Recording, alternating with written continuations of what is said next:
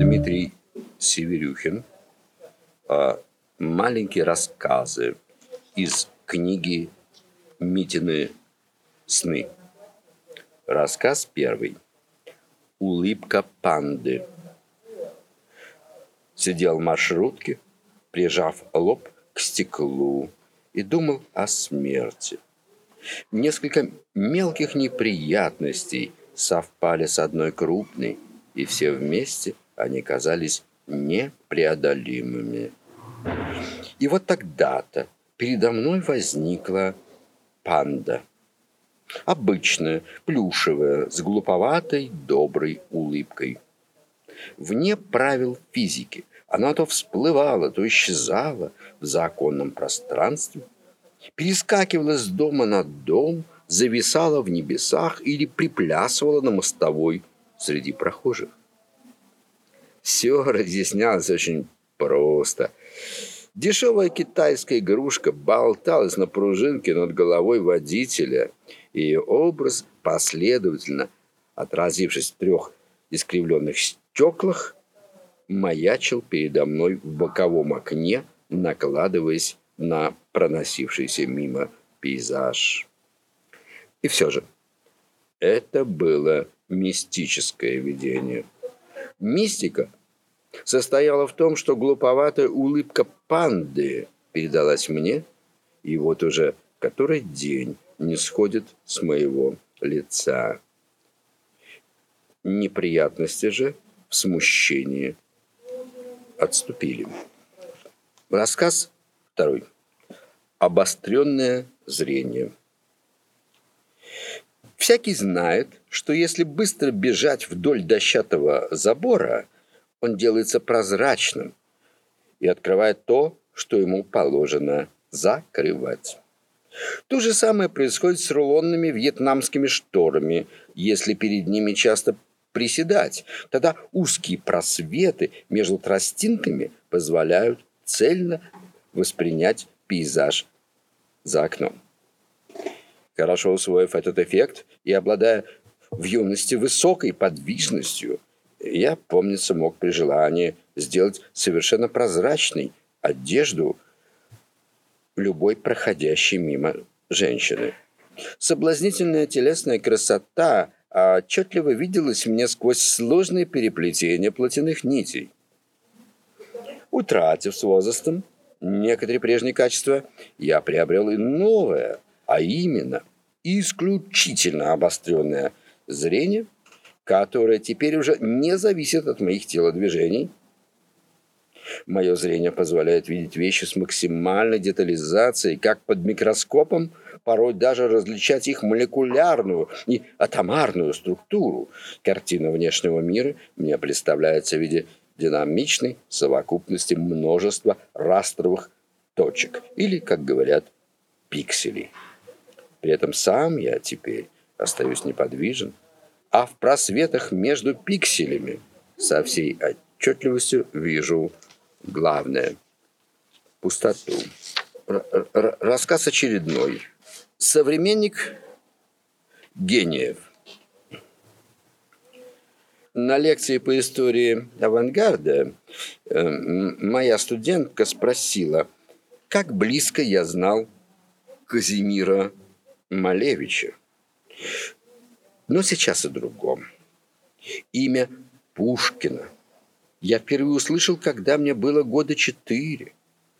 Автор сказок о золотой рыбке и о царе Салтане скончался за 117 лет до моего рождения, и нас отделяла друг от друга непредставимая временная пропасть, примерно в 30 лет моих жизней. Постигая лирику Пушкина в пятом классе, я отметил сокращение этой дистанции, которая теперь уже составляла 10 моих жизней прозу Пушкина я впитывал, отстоя от него в пяти жизнях, а профессионально занялся целостным изучением его наследия, находясь всего в каких-то трех своих ничтожных жизнях от гения. Арифметическая формула здесь довольно проста. Ж равно 117 плюс В делить на В, где В – мой текущий возраст, Ж – искомое число моих жизней, а 117 – выше названный временной интервал, пролегающий от смерти Пушкина до моего рождения. Исходя из приведенной формулы, нетрудно вычислить, что к 80 годам, в этот рубеж мне, правда, не очень-то верится, я буду находиться от Пушкина в двух с половиной своих жизней. А дожив, предположим, до ста лет, в двух и двух десятых, ровно в двух жизнях от Пушкина я смог бы оказаться в возрасте 117 лет что статистически допустимо, но практически нереально для человека с моей нервной организацией. Наконец, возраст Мафусаила, напомню, 969 лет, дал бы Ж равно 1,12. Однако тогда в глазах отдаленных потомков мы с Пушкиным наверняка уже будем восприниматься как современники не говоря уже о Малевиче. Рассказ 24. Всегда так будет. Чайник включил. Вода не шумит. Радио воткнул. Не работает. Вино открыл. Не пахнет. Сижу в кресле, не мягко, не жестко. Книга из рук выпала. Не пошевелюсь. Не хочется. Голуби на крыше перед окном затихли. Ветра не слышно. Ничего не происходит. Смотрю на себя в зеркало и ничего не происходит. Сверху на себя смотрю ничего не происходит. Так думаю, теперь всегда будет. Всегда думаю, так будет.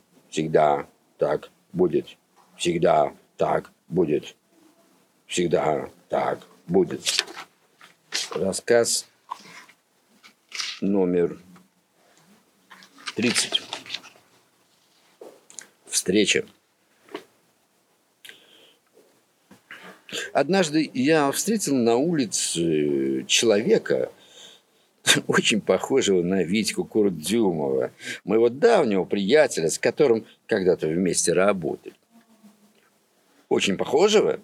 Нет, не то слово. Это просто как будто бы и был именно он самый Витька Курдюмов.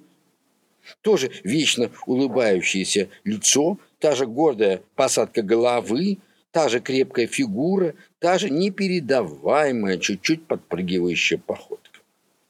Я обрадовался было и как-то внутренне бросился к нему навстречу. Давно хотелось у него, наконец, кое-что выспросить. Да вот именно только внутренне бросился, а на самом деле даже почти и не пошевелился. Почему? Да потому что сходство этого самого хватило лишь на кратчайшее мгновение, словно вспышка какая-то в голове мелькнула. Прохожий идет себе спокойно мне навстречу, приближается довольно быстро, а вспышка-то и растаяла уже. Прежнее сходство почти совсем исчезло, улетучилось, как дым. Как будто кто-то плюнул на уголек. Но уголек-то сразу плевком не загасишь. Он обычно продолжает еще как-то тлеть, так вот и думаю, ну, не Витька, мол, ладно. Ну, не совсем Витька, но ведь почти что Витька. Простите, я, конечно, понимаю, что вы не Витька Курдюмов, но вы так на него похожи, что я решился спросить у вас, от чего Витька-то умер. Рассказ. Машина времени. Перед моим окном припарковалась машина. То была машина времени. потому что в ее тонированном стекле можно было четко видеть отражение людей, идущих в сторону моего двора от автобусной остановки, тогда как сами эти люди появлялись передо мной только спустя пару минут, предварительно скрывшись на какой-то миг в мертвой зоне. Таким образом, становилось возможным на краткое время заглянуть в будущее и увидеть то, что еще не случилось, но что непременно должно будет случиться. Едва сделав это открытие, я увидел в стекле мелькнувшее среди прочих отражение торопливой молодой женщины. И во мне смутно прорезалось какое-то связанное с нею очень желанное воспоминание, о котором сейчас не, не хочется толковать. Мне оставалось только терпеливо ждать, когда уже не отражение, но сама женщина появится перед моим окном. Однако минуты бежали одна за другой, а этого не происходило. Хотя прочие случайные спутники ее давно уже материализовались и даже успели пересечь двор. Того, что непременно должно было случиться, не случилось. Возможно, отражение оказалось ложным, или что-то неведомое произошло в мертвой зоне. Тогда я понял, главное, если машина времени дает сбой, ее несбывшееся предначертание обязательно должно превратиться в воспоминание. Рассказ э, 78 «Призрак». Меня перестали узнавать. Я не помню, когда это случилось. Быть может, когда я уволился с работы, и бывшие сослуживцы поторопились вычеркнуть меня из памяти.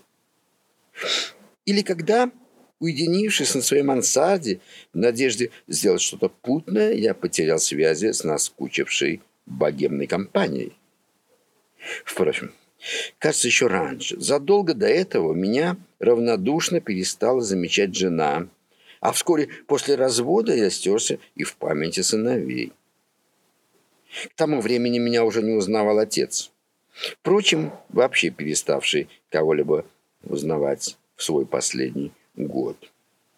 Затем мой образ постепенно растаял в сознании соседей по подъезду, дворника и водопроводчика, не мог более удержаться в голове кассирши ближайшего магазина, с которой здоровался ежедневно, и в головах моих бывших студентов, уклонявшихся теперь от попыток с ними заговорить.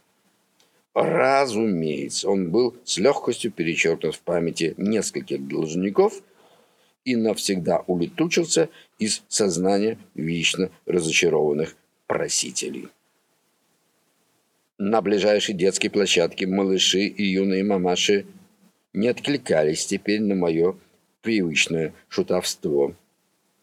В мобильных телефонах перестал высвечиваться мой номер, а прежние друзья предпочитали дать отбой в ответ на уже незнакомый им голос. Сейчас я привычно пытаюсь взять чашку с кофе, но рука бездейственно проходит сквозь нее – чашка не узнает своего старого владельца. А ты, любимая, на кого теперь смотришь так пристально сквозь меня? Рассказ э, 1073. Мое место. Захожу в автобус, спрашиваю, где мое место молчат все. Кто-то плечами пожимает. Вот же, мол, ну свободно тут выбирайте, да садитесь. Да нет, мне ведь мое место нужно, а не просто какое-нибудь свободное. И ваше спасибо, что подвинулись. Не нужно, а мое, только мое. Вижу сам, нет здесь моего места. Возможно, автобус не тот. Выхожу, дожидаюсь другого автобуса. Ну и там то же самое. Плюнул, пошел пешком. По одной улице иду, на другую свернул, третью пересек. Не нахожу своего места. Часами блуждаю, не нахожу. И никто, никто не хочет мне подсказать. Мимо спешат. Кто улыбнется, кто отвернется в ответ. Да и только. А ведь знают все, точно знают все, где мое место. Да, видимо, не решаются сообщить. Вот, и молчат. История 137 Стыд. Как-то приснилось, что я сильно оскорбил незнакомую женщину, симпатичную буфетчицу в рюмочной. Показалось, что она хочет меня обсчитать, не долить или как-то иначе досадить. И вот я стал обзывать ее грязными словами, причем продолжал кричать и распаляться, даже когда понял уже собственную ошибку. Я проснулся в обильном поту. То был пот стыда, почти неведомый мне с детства. Странность состояла в том, что стыд был вызван всего лишь сновидением. Никакой буфетчицы в действительности не существовало, как никогда не случалось и подобного события. Сновидение развеялось, но пережитый стыд все еще преследует меня, бросая в холодный пот каждый раз, когда я прохожу мимо этой проклятой рюмочной. История 122. Тоска по романтике. Много лет назад собрались как-то вечером у Лёшки Емельянова, актера. Трое молодых холостяков, истосковавшихся по романтике. Лёшка говорит, сейчас девчонок позову, скучно не будет. Достает телефонную книжечку свою и давай названивать, а вот кто придет. И действительно, примерно через час две симпатичные девушки подошли, а затем еще три или четыре. Потом еще еще, а, общим числом, пожалуй, до 15. Уже за полночь, когда еда и вино в доме закончились, слышим шум тормозов под окном. Это еще к нам девушки на двух моторах приехали. Лешка высунул, высунулся из окна по пояс и руками машет. Нет, не надо, не надо нам, мол, хватит уже нам. Да, куда там, поздно. Мы втроем кое-как нашли себе место в углу, да и стали тихо в преферанс играть по своему обыкновению. А девушки сами по себе до утра как-то веселились. Да ведь не гулящие какие-нибудь, а хорошие, интеллигентные, в основном студентки театрального. И тоже истосковавшиеся по романтике.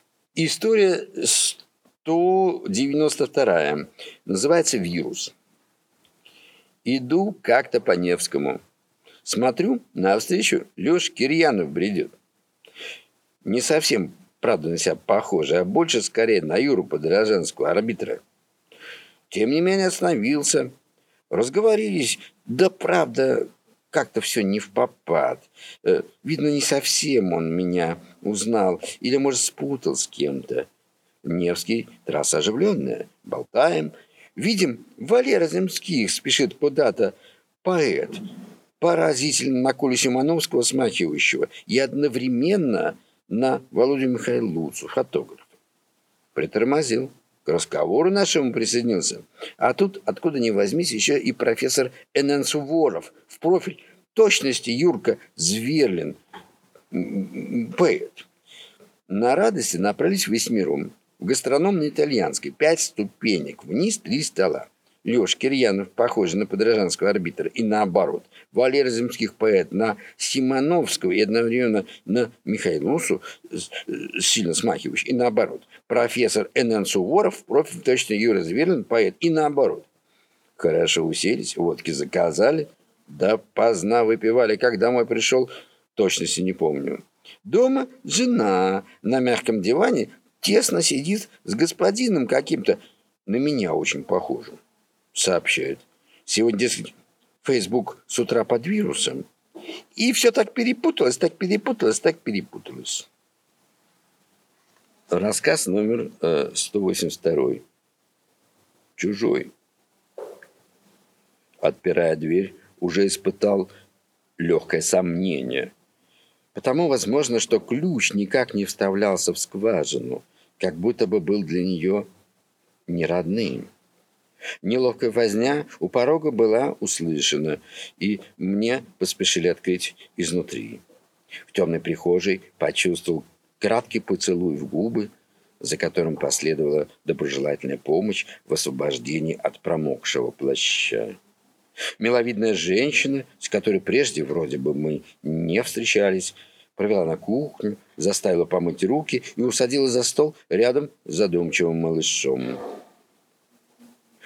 Череда последовавших затем мелких бытовых событий э, едва ли нуждается в подробном описании. Дело не в мелочах, а совсем в другом, в том охватившем меня непреодолимом ясном чувстве, что все, что со мной происходит в этом незнакомом месте, я уже когда-то раньше переживал, и, возможно, не раз, как это случалось с героем известного фильма.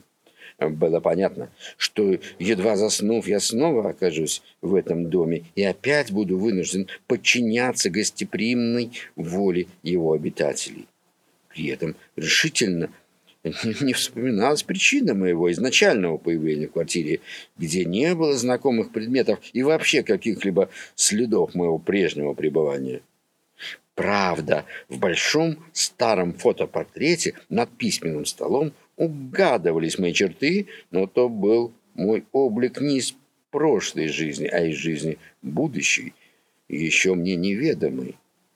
Прошлое же теперь молчало, и мне приходилось довольствоваться только его снившимися по временам фрагментами.